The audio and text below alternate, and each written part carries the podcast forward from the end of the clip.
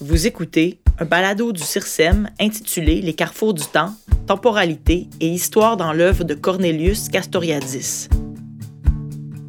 Les balados du CIRSEM visent à promouvoir la recherche interdisciplinaire sur la citoyenneté démocratique et les groupes minoritaires et minorisés à partir de la tradition intellectuelle du monde francophone. Cet épisode porte sur la récente parution de l'ouvrage Les carrefours du temps, temporalité et histoire dans l'œuvre de Cornelius Castoriadis, publié aux presses de l'Université Laval en 2021, co-dirigé par Stéphane Vibert et Thibault Tranchant. Dans cet épisode des balados du CIRSEM, nous recevons Stéphane Vibert, professeur titulaire à l'École d'études sociologiques et anthropologiques de l'Université d'Ottawa, Thibault Tranchant, professeur de philosophie au Collège Édouard-Montpetit, ainsi que Geneviève Gendreau-Beauchamp, étudiante au doctorat en sociologie à l'Université d'Ottawa, pour nous parler de la publication récente du collectif Les Carrefours du Temps, Temporalité et Histoire dans l'œuvre de Cornelius Castoriadis, paru en 2021 aux presses de l'Université Laval, dans lequel il propose d'étudier la question du temps et de la création comme l'un des foyers centraux de la pensée castoriadis, mais également comme l'un des principaux enjeux afin de repenser la réflexion théorique et l'activité politique contemporaine.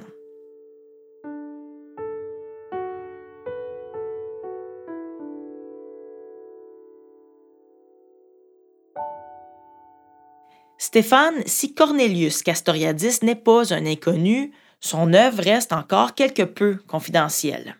Pourriez-vous commencer par nous dire quelques mots sur son travail? Alors pour présenter en quelques mots Cornelius Castoriadis, il faut d'emblée commencer par signaler qu'on peut à bon droit le considérer comme l'un des penseurs les plus importants de la seconde moitié du XXe siècle, pour la France certes, mais aussi pour la philosophie sociale en général.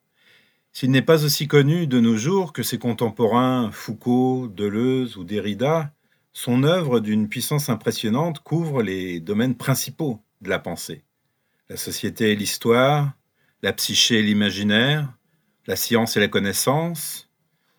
Parmi les facteurs qui expliquent cette relative confidentialité, il convient de donner une place importante à la difficulté de situer son travail dans le spectre du savoir humain.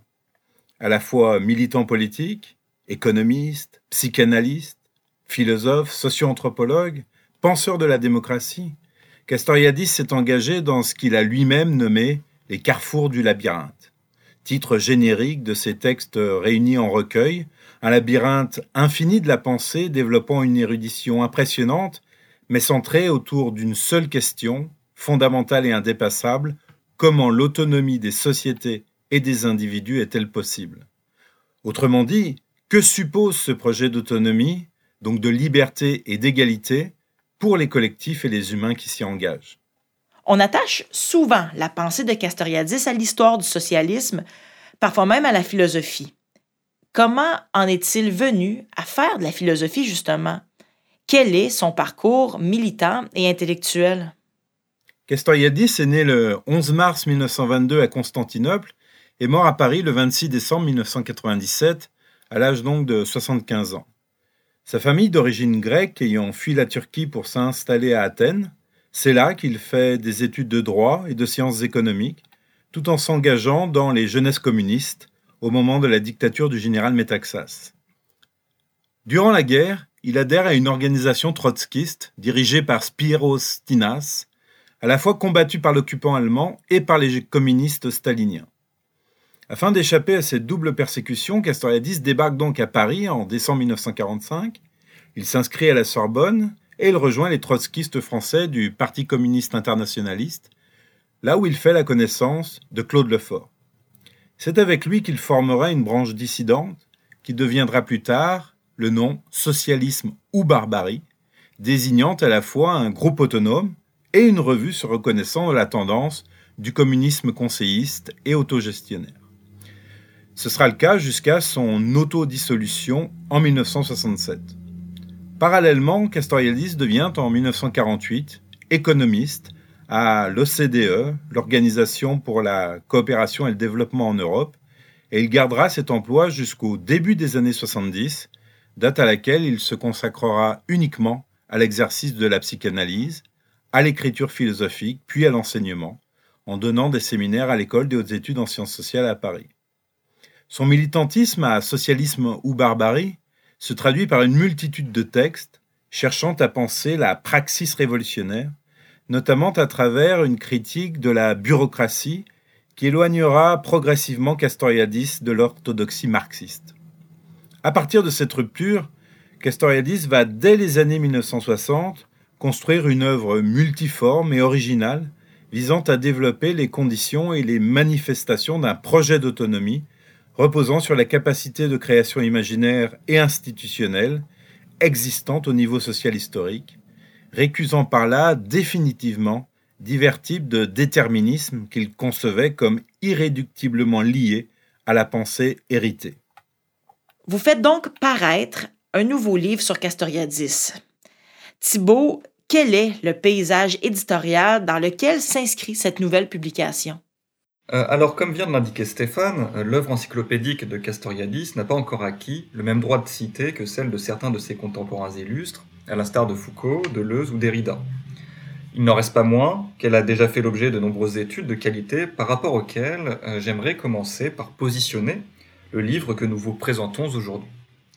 En langue française, dans laquelle Castoriadis a publié la majorité de ses contributions malgré ses origines grecques, une première génération de commentaires a été proposée de son vivant par ceux et celles qui l'ont côtoyé de près ou de loin, que ce soit dans le cadre de socialisme ou barbarie, de son activité de psychanalyste ou de ses séminaires à l'EHESS.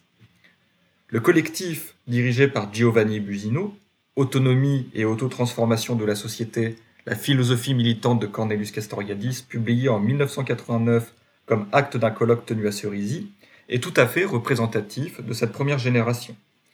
Les différents aspects de l'œuvre de Castoriadis y sont saisis dans leur globalité, comme une pensée visant à refonder une philosophie de la praxis après la dégénérescence du mouvement ouvrier.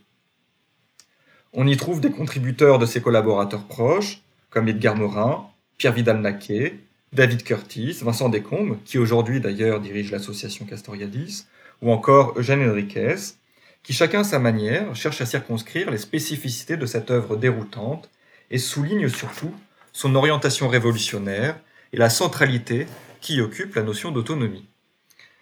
On y trouve aussi des interventions de penseurs étrangers, marquant la réception de cette pensée critique par des intellectuels ayant aussi voulu se démarquer du marxisme-léninisme dans une perspective socialiste, comme Axel Honneth ou encore Agnès Heller. On peut noter de la même époque les actes d'un colloque qui s'est déroulé en 1981, également à Cerisy, sur le thème de l'auto-organisation dirigé par Paul Dumouchel et Jean-Pierre Dupuis, où l'on découvre un Castoriadis très au fait du développement cybernétique des sciences du vivant et dialoguant avec des sommités de ce domaine, tels Catlan ou Varela, sûrement l'un des aspects les plus étonnants de la dernière période de son œuvre. Et après cette première génération, comment a été lu Castoriadis Qu'en est-il aujourd'hui? Alors, cette première génération de commentateurs ou d'interlocuteurs a été suivie par une deuxième au tournant des années 2000. Elle s'est plutôt efforcée de proposer une synthèse générale de l'œuvre castoriadienne, de faire ressortir sa cohérence d'ensemble et de la démarquer dans l'histoire de la philosophie et du socialisme. C'est assurément à cette deuxième vague qu'appartiennent, par exemple, les commentaires décisifs de Nicolas Poirier, par exemple encore Castoriadis, l'imaginaire radical en 2004, puis l'ontologie politique de Castoriadis, création et institution en 2011, ou euh, de Philippe Comière et Arnaud Thomès, Cornelius Castoriadis réinventait la politique après Marx, en 2011 aussi. La grande qualité de ces commentaires permet aujourd'hui de saisir la cohérence, je dirais même l'unité, mais aussi la profondeur de l'œuvre de Castoriadis. Ces commentaires, rédigés souvent selon une perspective chronologique, montrent bien comment la pensée de Castoriadis est profondément ancrée dans sa réflexion sur le devenir du mouvement ouvrier, et surtout comment ses thèses les plus connues sur le capitalisme bureaucratique, la pensée héritée, l'imaginaire social et l'imagination radicale, l'autonomie démocratique moyennant une réflexion érudite sur l'Athènes classique, l'écologie et la technique ont été conçus comme des réponses à la crise du mouvement ouvrier et à l'apathie politique qu'il croyait déceler de son vivant. L'une des contributions majeures de cette deuxième génération d'exégèse est par conséquent d'avoir balayé l'interprétation possible d'une division interne de l'œuvre de Castoriadis d'un repli vers la philosophie et la spéculation abstraite après la dissolution de socialisme ou barbarie en 1967. Elle est aussi d'avoir dégagé avec plus de précision la figure d'un Castoriadis proche du conseillisme autogestionnaire. Par un travail d'archives, elle a enfin permis de montrer, inversement, que toute l'actualité militante de Castoriadis des années 1940 à 1960 était nourrie par une lecture approfondie des classiques de la philosophie de la sociologie, notamment Kant, les néo-kantiens de l'école de Marbourg, Hegel et Weber. Enfin, pour finir cette présentation très schématique de la littérature francophone, on peut dire que l'on a vu apparaître à partir de la seconde moitié des années 2000 une troisième génération de commentaires, peut-être moins soucieuse de dégager la cohérence de l'œuvre que de souligner l'apport créateur de certains de ses aspects. C'est à partir de ces années que l'on voit se multiplier considérablement les études sur Castoriadis, que ce soit en langue anglaise, allemande, grecque ou espagnole sous la forme de monographies, de thèses, de mémoires ou de collectifs.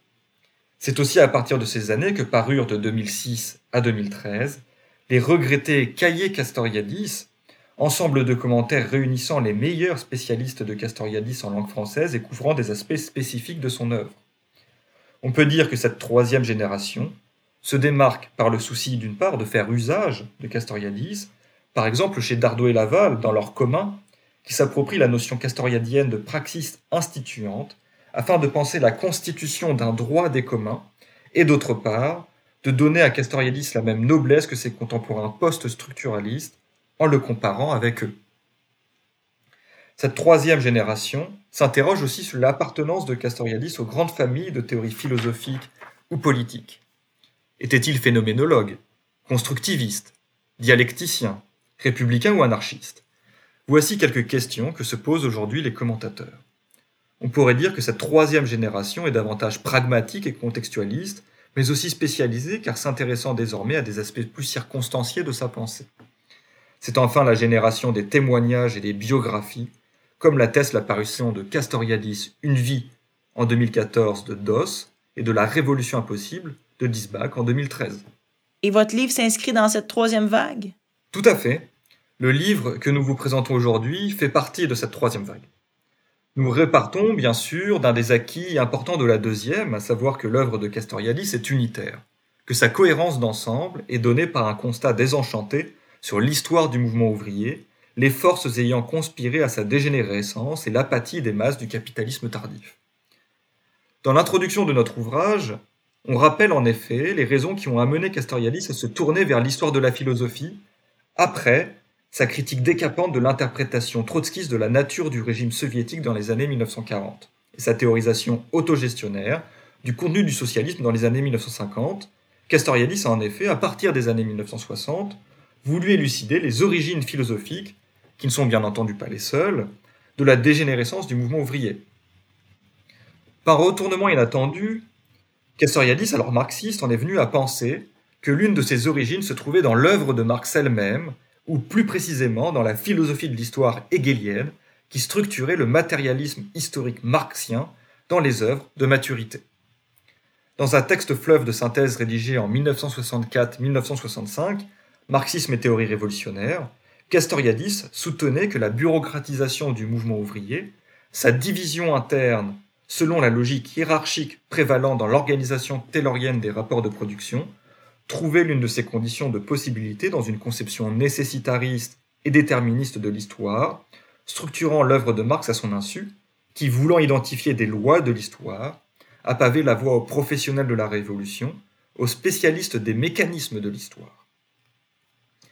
La thèse de Castoriadis, nourrie alors par l'interprétation merleau-pontienne du marxisme-léninisme dans ses aventures de la dialectique, était donc que la bureaucratisation du mouvement ouvrier était lié à une philosophie de l'histoire erronée, selon laquelle il existe, comme dans la nature, des lois universelles dont il est possible de saisir la formule et que des spécialistes peuvent manipuler de la même manière qu'il est possible de réparer un moteur, de fabriquer un explosif ou de faire décoller une fusée.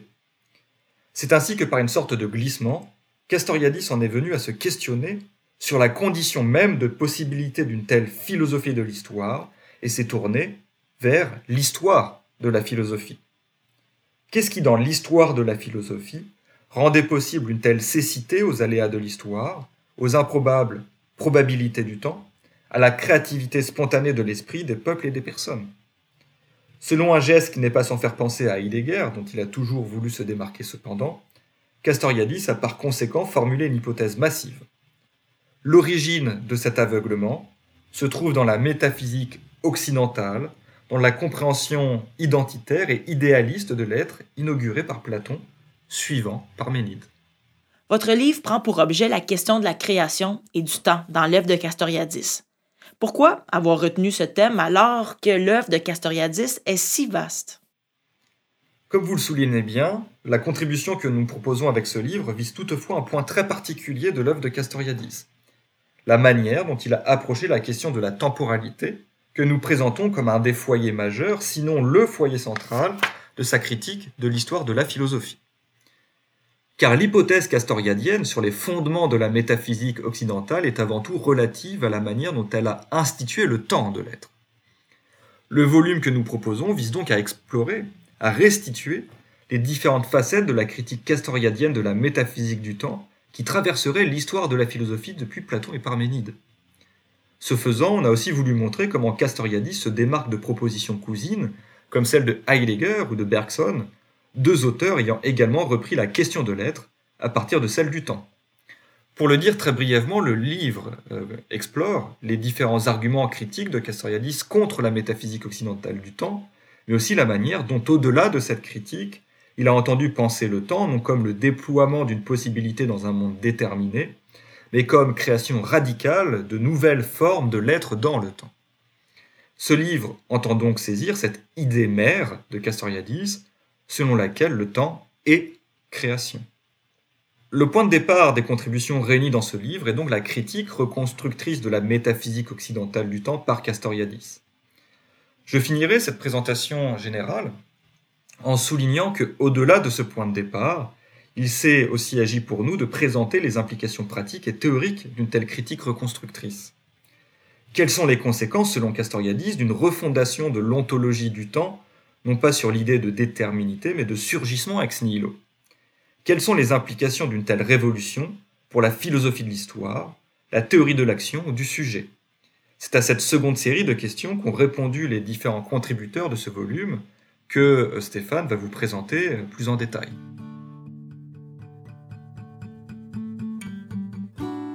Stéphane, pouvez-vous nous brosser à grands traits la structure de l'ouvrage et nous résumer son contenu?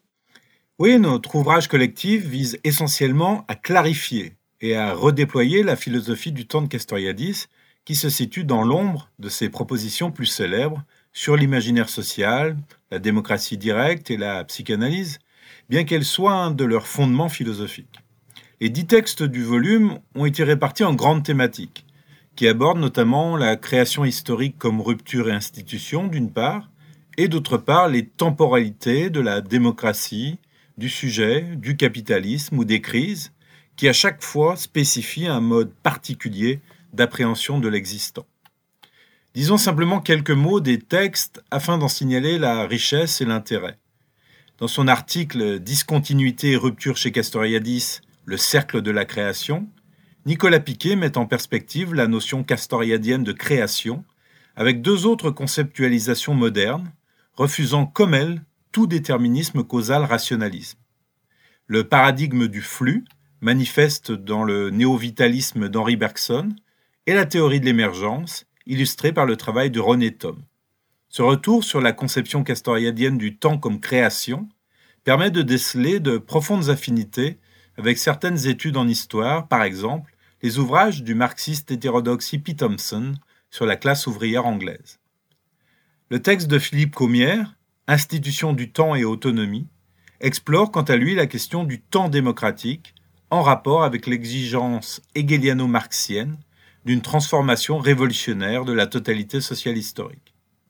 Comière montre comment la compréhension castoriadienne du temps démocratique peut être comprise comme une forme de dialectique concrète, trouvant notamment ses racines dans les positions du jeune Castoriadis de socialisme ou barbarie.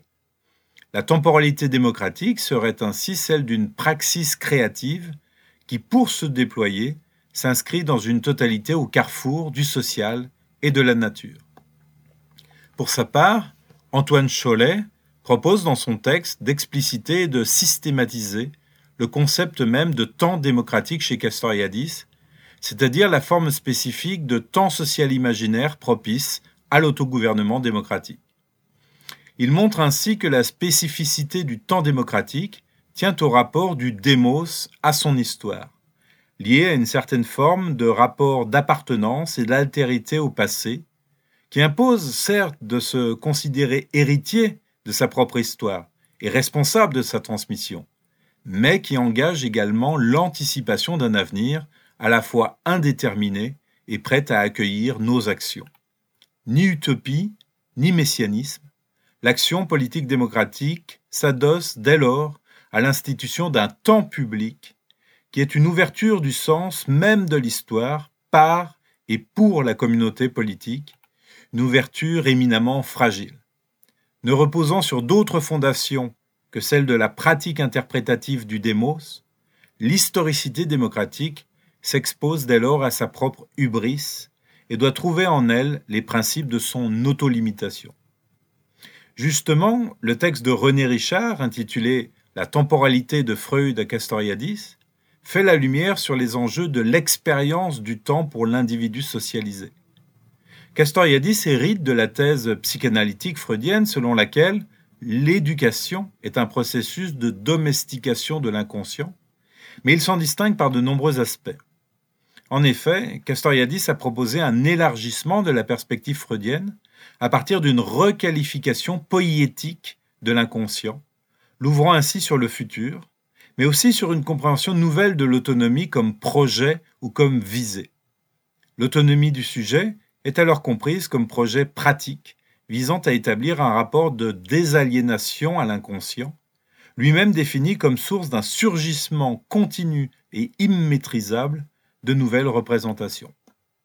Enfin, le texte de Liliana Ponce, Historicité et temporalité, la question du temps chez Cornelius Castoriadis, entreprend une comparaison critique entre les conceptions de Castoriadis et Heidegger, deux auteurs qui ont partagé le projet d'une critique de la raison à partir d'une compréhension renouvelée du temps. Liliana Ponce indique comment, au-delà de la représentation du temps fournie tant par la tradition philosophique que par la représentation scientifique du temps, il existe pour Castoriadis le temps du social historique, défini par l'être autre, permettant la création de formes nouvelles, témoignage de l'altérité radicale et imprévisible qui éclot constamment. Aux côtés de ces interrogations théoriques, votre ouvrage propose également des réflexions sur certains des enjeux les plus contemporains, comme le temps du capitalisme ou la gestion des crises technologiques. En effet, le texte de Jean-Sébastien Hardy porte effectivement sur la forme de subjectivation temporelle spécifique au capitalisme, institution qui se présente explicitement comme une proposition de temporalité relayée par certaines dispositions affectives et morales autant qu'utilitaristes. Ainsi, l'appréhension du présentisme contemporain, qui limite toute prétention eschatologique ou progressiste par une incertitude assumée, débouche, selon Hardy, sur un paradoxal optimisme cynique pour le présent lui-même, où temps abstrait et temps effectif du capitalisme sont réconciliés. S'ouvre dès lors la question de la persistance d'une instance critique, que Castoriadis situe dans l'imaginaire radical qui ouvre des failles, des interstices, dans un régime socio-économique dont les caractéristiques systémiques et anonymes enjoignent pourtant à la passivité et à la fatalité. Également dans leur texte Faire face à l'abîme, catastrophe de sens et avènement du sujet, Didier Delettre, Franck Garnieri et Sébastien Travadel proposent un usage singulier de la conceptualité castoriadienne afin de penser les limites des dispositifs de sécurité des centrales nucléaires. Les trois chercheurs font suite dans ce texte à leurs recherches autour de l'accident nucléaire de Fukushima Daiichi au Japon, en cherchant à penser le moment de la catastrophe comme une brèche dans le cadre technoscientifique institué de nature essentiellement déterministe. Pour les auteurs, le tsunami provoque une irruption du chaos dans le cours ordinaire et quantifiable du temps, vecteur d'une interrogation radicale sur le devenir et d'une potentielle créativité du sujet, selon un nouvel imaginaire instituant. La responsabilité de l'agir dans l'urgence induirait un rapport inédit au temps, supposant dès lors que les choix techniques pour tenter de reprendre prise sur le chaos renvoient inévitablement à des choix politiques. Geneviève, vous avez contribué à ce collectif et rédigé une thèse sur la question de l'historicisme, notamment chez Frédac et Castoriadis. Pouvez-vous nous parler de votre contribution à cet ouvrage? Certainement. Mon texte s'intitule Historicité et responsabilité sur la relativité du relativisme chez Castoriadis. Il se penche sur les rapports entre historicité, visée de vérité et responsabilité politique chez Castoriadis. En d'autres termes, ce que l'importance de l'historicité implique sur l'épistémologie et sur la politique. Mon hypothèse de travail était d'explorer la part de relativisme chez Castoriadis. L'ensemble des commentateurs s'entend pour dire que Castoriadis n'est pas relativiste à proprement parler, mais il y avait deux expressions dans ses écrits qui me laissaient penser qu'il proposait néanmoins une certaine version du relativisme. D'abord, on trouve l'expression de relativisme non critique dans l'institution imaginaire de société, puis il y a aussi le titre du débat fameux entre Castoriadis et Lemos, La relativité du relativisme, qui date de 2001. On trouve en fait une double critique de la part de Castoriadis. Il est autant critique du relativisme que du rationalisme, parce que tous deux conservent comme référence une vision déterministe de l'être, une forme de scientisme, dit-il. Le relativisme non critique pour Castoriadis occulte sa propre visée de vérité. Tout discours est mu par une visée de vérité, même un discours critique de la raison. Or, selon Castoriadis, si le relativisme saisit l'historicité de la raison, il nie la valeur de vérité de tout discours, y compris le sien. De son côté, le rationalisme, toujours selon Castoriadis, euh, lui, il passe sous silence l'historicité du savoir, qui apparaît comme une scorie plutôt que comme la condition de son existence. Il ignore le fait que la raison est création, en vertu du fait que la société se crée elle-même. Donc, on peut dire que Castoriadis tient une position difficile et somme toute rare dans la philosophie de son époque, euh, au sens où il est autant critique, sinon plus, du rationalisme que les auteurs dits postmodernes, mais il tient tout de même à la poursuite d'un projet de vérité. Comment cette double critique se matérialise-t-elle dans le projet d'autonomie de Castoriadis? Le projet d'autonomie se veut tout autant un projet politique, démocratique, qu'une visée de vérité, donc philosophique. L'autonomie pour Castoriadis apparaît comme un synonyme d'autolimitation, non seulement au plan politique, mais également au plan donc philosophique. Il s'agit, suivant sa double critique, de limiter les prétentions de la raison et, tout autant, de limiter les prétentions d'une critique de la raison. La critique de la raison qu'il propose consiste à élucider les conditions d'accès à ce que l'Occident a appelé la raison, ainsi que les conditions de son acceptation et de son effectivité. La philosophie se doit d'indiquer comment la raison émerge et comment elle se maintient par la relation qu'elle crée entre les niveaux transcendantal et empirique, ce que Castoriadis appelle souvent la validité de droit et la validité de fait ou l'effectivité. En somme, la temporalité et l'histoire sont donc au cœur même de sa définition de la raison. Son intention première, qui guide tout le déploiement de son œuvre, concerne la reconnaissance du mode d'être propre du social historique la création des sociétés par elle-même met devant deux faits massifs, pour utiliser une expression de Castoriadis, soit la plasticité de l'imaginaire et, de l'autre côté, l'incommensurabilité des sociétés. En effet, le social historique est création toujours singulière de lui-même à partir d'un imaginaire radical instituant. Ainsi, chaque société se crée elle-même, tant des sociétés hétéronomes qu'autonomes. C'est précisément ce caractère indéterminé de l'imaginaire qui constitue la base de sa critique de la philosophie héritée. On trouve en effet une neutralité et une plasticité de l'imaginaire, puisque l'imaginaire, à la fois ontologiquement indéterminé et créateur de formes, peut supporter tout type de société.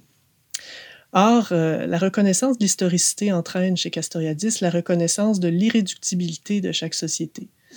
Toute société est une forme, une totalité de sens, en vertu du fait qu'elle crée et qu'elle est tout à la fois créée par son imaginaire radical. Ainsi, son anthropologie cherche à penser jusqu'au bout l'historicité du social historique. Elle a donc, pour versant positif, un respect culturaliste de chaque pour soi, donc au sens de chaque société, et elle a aussi pour versant négatif une possibilité d'incommensurabilité sociale et historique. Son ontologie ne repose donc pas sur une universalité de la raison, mais bien sur une universalité de cet imaginaire radical instituant. Euh, de ce fait, donc, son anthropologie ne fournit pas de critères qui permettent de discriminer les sociétés de façon à s'extraire d'un relativisme absolu.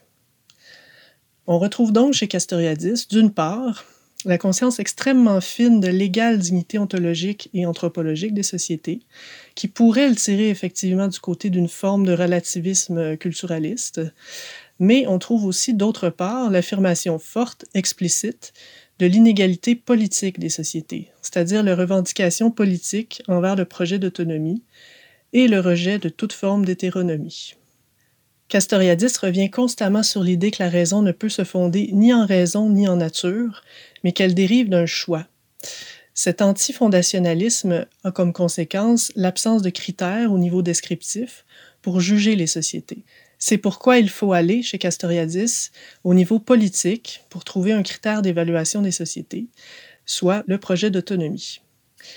Cet aménagement conceptuel entre son antifondationalisme et sa défense du projet d'autonomie crée une tension entre, d'un côté, l'incommensurabilité des sociétés et, de l'autre, le parti pris envers l'autonomie politique et, conséquemment, un imaginaire autonome. Cette tension met-elle à mal la portée du projet d'autonomie? Il y a lieu de le penser. Si l'ontologie et la politique sont essentiellement liées, comment Castoriadis peut-il soutenir l'incommensurabilité des sociétés au point de vue anthropologique, ainsi que son rejet virulent du point de vue politique, et néanmoins prétendre à une unité consubstantielle synthétique du projet d'autonomie? Or, Castoriadis était conscient de cette tension ce qui apparaît comme une contradiction correspond en fait à la responsabilité au cœur de sa démarche. Cette responsabilité envers le projet d'autonomie entraîne en effet une grande solidarité entre l'ontologie et la politique, ou entre une société autonome et le choix d'institutions à même de maintenir et d'accroître cette autonomie-là. Cette responsabilité, elle est première puisqu'elle vient avec le choix de la raison, donc le choix du projet d'autonomie.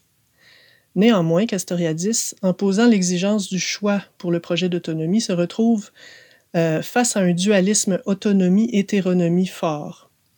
On voit à l'œuvre euh, l'effet de ce que j'ai nommé le double Castoriadis, c'est-à-dire d'un côté, le Castoriadis de la pluralité et de la diversité ontologique, celui pour qui rien n'est joué, au sens où l'imaginaire, comme je l'ai rappelé, est neutre et plastique quant au type de création, autonome ou hétéronome qu'il supporte, et d'un autre côté, le castoriadis qui martèle la supériorité de l'autonomie, et ce faisant, tend à considérer que l'hétéronomie et l'autonomie sont mutuellement exclusifs, alors qu'ils sont plutôt en constant rapport.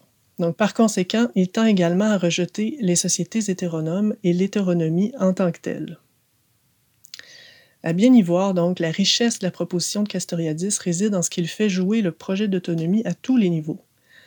D'abord au niveau ontologique, où l'imaginaire instituant est posé comme un universel selon une double acception. Donc, création radicale du social historique et donc de chaque société comme un pour soi, et à l'intérieur de ces créations, possibilité d'une création autonome. Au niveau politique, où le projet d'autonomie concerne en premier lieu la transformation des institutions et des individus, dans le sens d'une accession toujours plus grande à l'autonomie pour soi et pour les autres. Ensuite, au niveau épistémologique, où le projet d'autonomie se décline comme projet de vérité. La démocratie et l'autonomie sont conçus comme mouvement et visée d'autonomie et de vérité, notamment grâce à l'éducation. Enfin, au niveau anthropologique, on peut seulement, à travers la pluralité incommensurable des types de sociétés, souligner le fait que le projet d'autonomie a bel et bien existé par la critique en profondeur des apories ontologiques, politiques et épistémologiques sur lesquelles se fonde le rationalisme, Castoriadis s'est efforcé de prendre en compte le caractère historique des significations imaginaires sociales d'une société. La découverte de la facticité des valeurs, sous-jacente à la reconnaissance de l'historicité de la pensée, si elle entraîne Castoriadis vers un certain décisionnisme et vers donc une forme de relativisme, ouvre un champ d'action énorme puisque c'est cette reconnaissance-là qui signe la rupture de la clôture. Castoriadis propose ainsi une forme de raison élargie, dont le statut est diffus à travers son œuvre, mais dont la nécessité ne se dément pas. Cette raison assumée reconnaît son origine dans l'imaginaire, ainsi que sa force instituante, et se présente comme une tâche, je le cite, la tâche de comprendre comment chaque époque a, en un sens, sa propre vérité, qu'une philosophie exprime en un sens son époque, et que, dans le même temps, il puisse y avoir une permanence et même une éternité des créations philosophiques comme des autres créations humaines. Fin de la citation.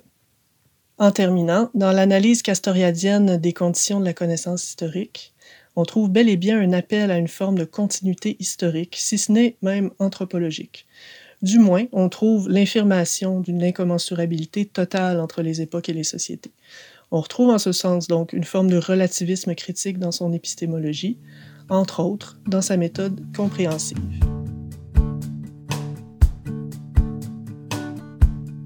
Thibault, votre texte s'intitule Critique de la raison, temps objectif et création chez Bergson et Castoriadis. Quel est le sens de cette comparaison que vous proposez entre ces deux auteurs? Euh, le point de départ de ma contribution est une interrogation sur la place qu'occupe Castoriadis dans l'histoire de la philosophie moderne et contemporaine. Euh, dans un article consacré à Habermas, euh, le philosophe et sociologue islandais Johan Arnason propose une typologie de la critique de la raison moderne qu'il divise en une critique destructrice, ou dans sa terminologie subversive, et une autre, reconstructrice. À la première, celle destructrice ou subversive, appartiendrait Nietzsche et son héritage. Le schème fondateur de cette critique consisterait à montrer que la raison moderne fonctionne sur le fond d'une exclusion des multiplicités, des altérités, de la création pure et désintéressée, plus généralement de la vitalité. Cette critique destructrice consiste à montrer dans quelle mesure la raison s'enracine dans une irrationalité indicible sur le fond d'une volonté de puissance, voire de domination. Cette critique est subversive ou destructrice, car elle montre que la raison n'a rien de rationnel, mais qu'elle est plutôt une décision. La critique reconstructrice, quant à elle, serait à rattacher, selon Arnason, à l'héritage kantien. Dans ce cas, la, euh, critique euh, de la raison ne consiste pas à exposer son fond d'irrationalité, mais à délimiter l'étendue légitime de son usage et à exposer les conditions de son déploiement. Elle est reconstructrice, selon Arnason, car elle vise à rebâtir l'exercice de la raison sur les ruines de la critique, de la métaphysique dogmatique. Et cette distinction jette une lumière spéciale sur Castoriadis? Absolument. Cette distinction, certes un peu sommaire restituée aussi brièvement, donne à voir l'œuvre de Castoriadis d'une manière dynamique, car située entre ces deux tendances. À bien des égards, elle partage certains traits caractéristiques de la critique subversive de la raison. Il s'agit de toute la critique de ce que Castoriadis appelait la pensée héritée, soit une institution de la raison fondée sur le principe d'identité qui exclurait, selon lui, l'appréhension de la création et plus généralement la sensibilité à la diversité qualitative de l'être. Mais à d'autres égards, la pensée de Castoriadis partage de nombreux points communs, trop peu remarqués à mon avis, avec la tradition transcendantale. Il s'agissait moins pour Castoriadis de documenter les aveuglements de la pensée héritée que de reconstruire la raison afin qu'elle englobe, pour parler comme Georges Bataille, sa part maudite. Dans ma contribution, je prends donc comme objet particulier la réflexion de Castoriadis sur la temporalité afin de le situer dans un continuum allant de la destruction à la reconstruction de la raison. Ce faisant, j'essaye de circonscrire avec plus de précision son projet critique et la figure de la raison qu'il propose par-delà cette critique. La question de la temporalité s'impose non seulement du fait de la place centrale qu'elle occupe dans les textes de Castoriadis à partir de l'institution imaginaire de la société, mais aussi parce qu'elle est un thème commun que l'on retrouve dans toutes les critiques modernes et contemporaines de la raison, que ce soit chez Kant, Bergson, Nietzsche ou Heidegger, pour ne citer que. Le premier temps de mon article est une synthèse de l'argumentation de Castoriadis sur la question du temps dans l'histoire de la philosophie occidentale. Je m'attache tout d'abord à exposer la manière dont il conceptualise la surdétermination des catégories du temps par celle d'espace, conduisant selon lui à l'occultation de ce qu'il nomme le fait de la création. L'argument de Castoriadis est en effet que l'institution occidentale de la raison sur le principe d'identité a conduit à penser le temps selon le modèle de l'espace pur, c'est-à-dire comme un référentiel abstrait au sein duquel se déroulent des événements. L'image la plus commune de cette conception du temps est celle bien connue de la ligne du temps, où l'on dessine des points, chacun d'entre eux représentant un moment de l'écoulement. Castoriadis pense que cette conception spatialisée du temps détemporalise le temps. Elle le détemporalise tout d'abord car elle désigne le temps de manière intemporelle comme étant une quatrième dimension de l'espace.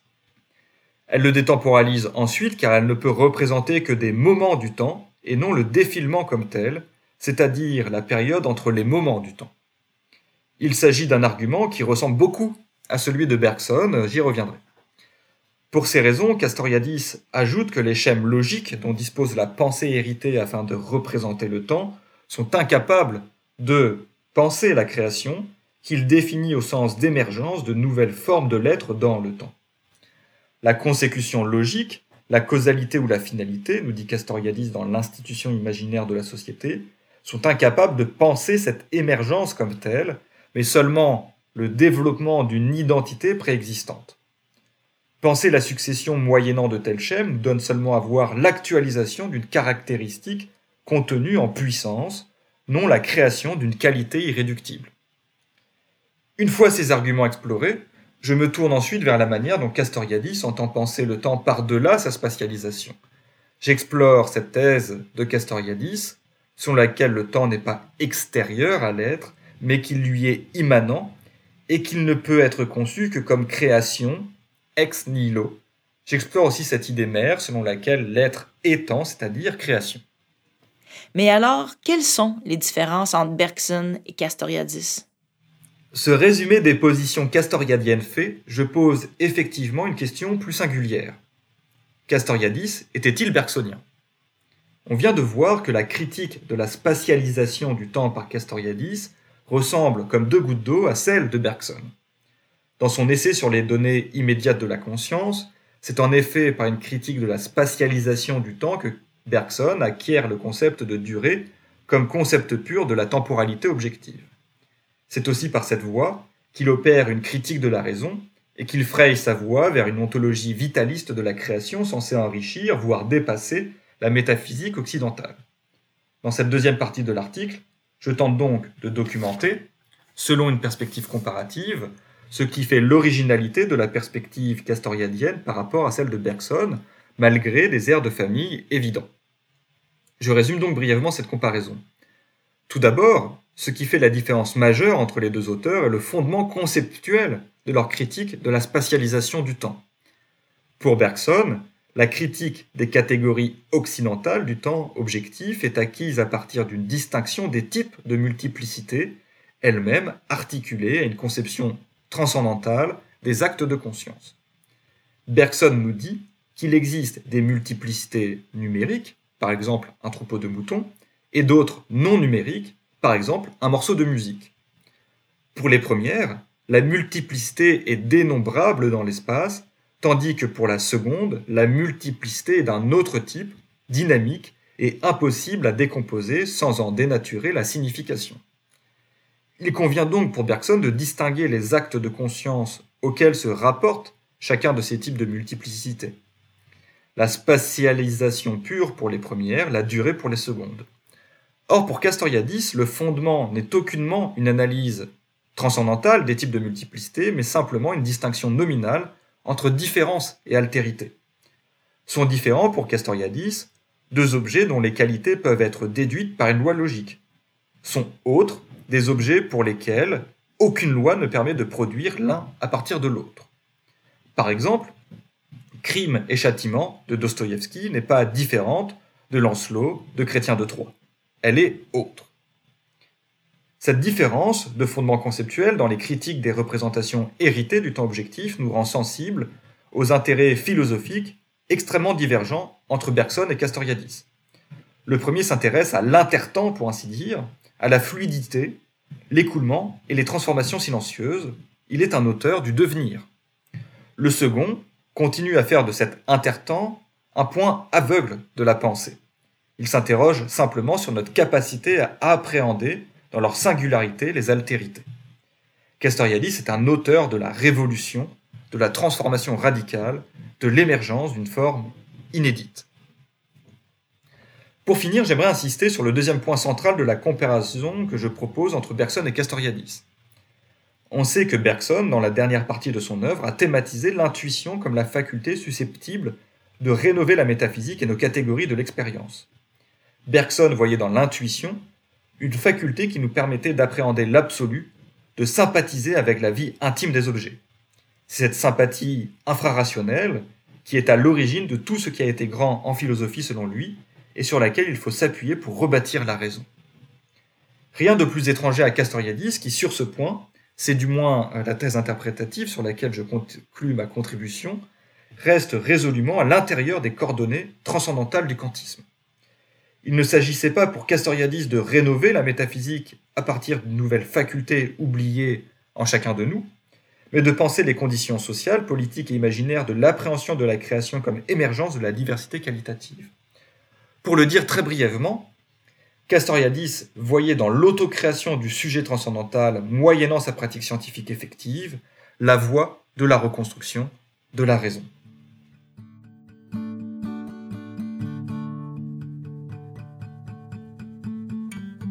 Stéphane, pour conclure, votre texte porte sur la notion de tradition dans l'œuvre de Castoriadis, ce qui paraît curieux au premier abord pour un auteur révolutionnaire. En quoi Castoriadis nous permet-il de penser cette notion?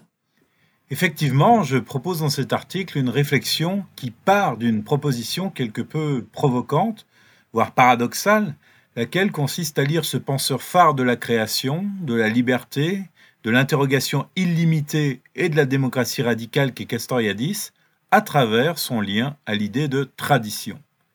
Car en effet, celle-ci est souvent perçue comme synonyme de conformisme, de répétition, de soumission à l'autorité, etc. Bref, tout ce que Castoriadis définit comme de l'hétéronomie, une véritable aliénation, individuelle ou collective, qui conduit les humains à renoncer à leur propre puissance d'auto-institution imaginaire et de délibération éclairée sur leur signification, leurs lois et leurs valeurs.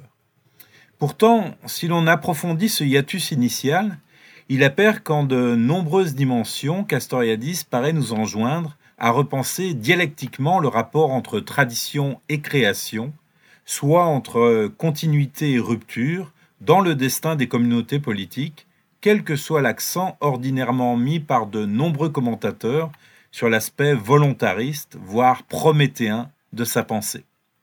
Comment la pensée de Castoriadis conçoit-elle donc cette dialectique entre tradition et création?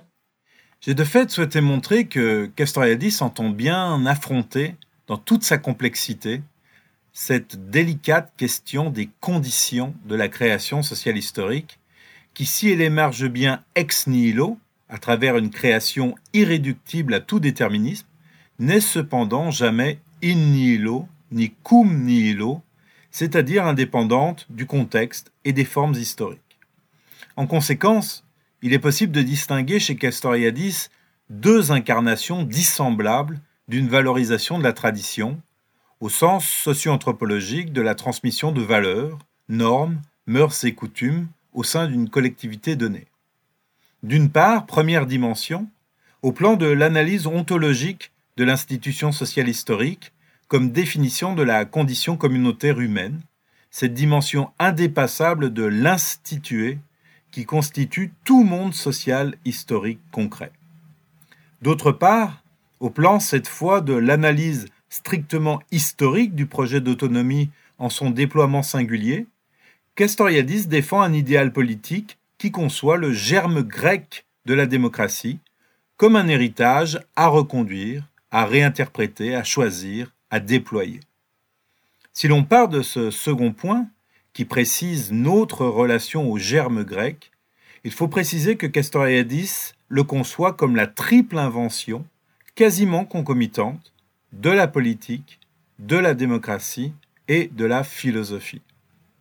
Comme expression du projet d'autonomie ayant émergé en Grèce, la politique constitue une remise en question fondamentale de l'institué, critiquant et transformant les représentations collectives dominantes sur le monde, la société, la vérité ou les valeurs.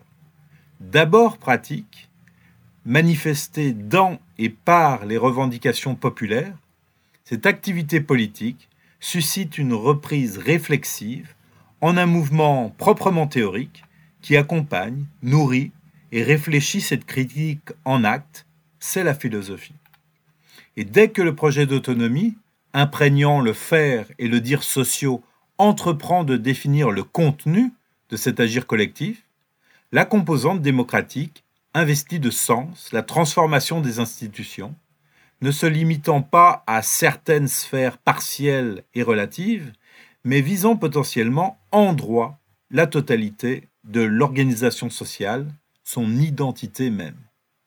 À partir de là, Castoriadis pourra dire en 1985, en insistant lourdement sur le nôtre qu'il place en italique, notre héritage, notre tradition, c'est l'héritage démocratique et la tradition révolutionnaire dans leur sens le plus strict. Cette valorisation d'une tradition démocratique repose-t-elle donc sur la décision ou la volonté des individus? Ou suppose-t-elle d'autres conditions sociales et culturelles? S'il doit bien entendu être voulu et déployé pour lui-même, ce projet d'autonomie requiert pour Castoriadis certaines conditions de possibilité que l'on doit chercher dans le social historique même, niveau collectif et impersonnel qui oriente les significations imaginaires sociales de tout groupe humain. Dès lors, c'est la dimension de la culture, des mœurs, de la langue, de l'éducation qu'il convient d'aborder, ce qui nous conduit ainsi à faire le lien avec la situation de nos sociétés contemporaines et l'appréciation critique qu'en donnait Castoriadis, considérant qu'elle s'abandonnait à une pente de dépolitisation favorisée par la privatisation des intérêts et l'hégémonie d'un imaginaire de maîtrise rationnelle et instrumentale. En ce sens, émerge comme un paradoxe au cœur de la pensée castoriadienne. En effet, le projet d'autonomie, volontariste dans ses postulats ontologiques, par la création radicale, et dans ses finalités politiques, avec la révolution comme pratique démocratique permanente d'auto-explicitation, eh bien, ce projet d'autonomie s'adosse paradoxalement à une clairvoyance aiguë quant à la capacité limitée et partielle des acteurs individuels ou collectifs, liée à l'obscurité de leur motivation, à l'incomplétude de leur savoir, à la localisation de leur engagement, à la méconnaissance des effets émergents de leurs actions réciproques, voire parfois le renversement total du sens de leurs gestes historiques, comme souvent durant les révolutions socialistes historiques. L'appel à une praxis critique et rationnelle, à vocation émancipatoire, ne saurait exister sans la compréhension de ces conditions sociales historiques de possibilité, ce qui revient implicitement à réévaluer le rôle de la tradition comme monde institué de significations imaginaires sociales, notamment parce que celui-ci n'oriente pas seulement les intentions conscientes, mais également les affects et l'éthos sous-jacent d'une société donnée à une époque donnée, lesquels constituent la matrice des repères identificatoires structurant la formation des subjectivités qui habitent ce monde. Ce qui persiste cependant, c'est l'écart insurmontable entre la totalité dynamique orientée selon certaines significations imaginaires sociales centrales, d'une part, et d'autre part, le penser agir partiel et partial des acteurs, et ce, malgré la prétention à la connaissance théorique et à la lucidité pratique de ceux-ci lorsqu'ils pensent et agissent.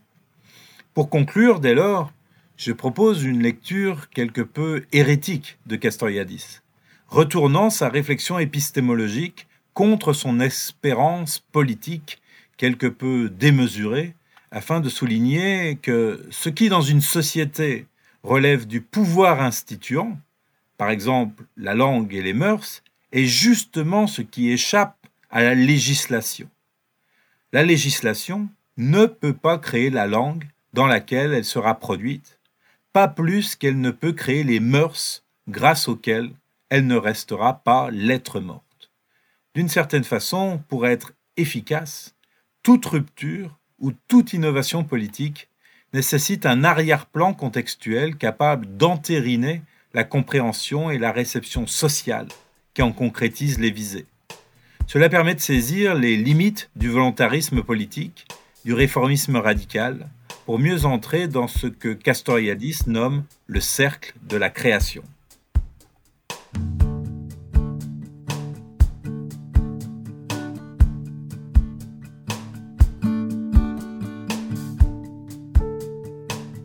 Vous venez d'écouter l'épisode Les carrefours du temps, temporalité et histoire dans l'œuvre de Cornelius Castoriadis de la série des balados du CIRSEM de l'Université d'Ottawa. Un grand merci à nos invités Stéphane Vibert, Thibault Tranchant et Geneviève Gendreau-Beauchamp, ainsi qu'à Marie-Hélène Frenette-Assad pour la réalisation du balado.